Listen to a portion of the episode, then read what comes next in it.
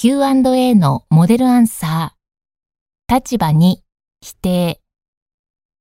Question 1. I guess it's because learning a language is so complex and difficult. People have to study for years and years to get fluent in a language, and they need to learn thousands of words. Especially in the public school system where students may not have any specific desire to learn a foreign language, the teacher's ability to inspire them and get them interested in making progress in the language is absolutely essential. And there are times when students' language ability reaches a plateau. At that time, many lose motivation, so the teacher's passion and enthusiasm may make the difference in determining whether they can continue their studies or not.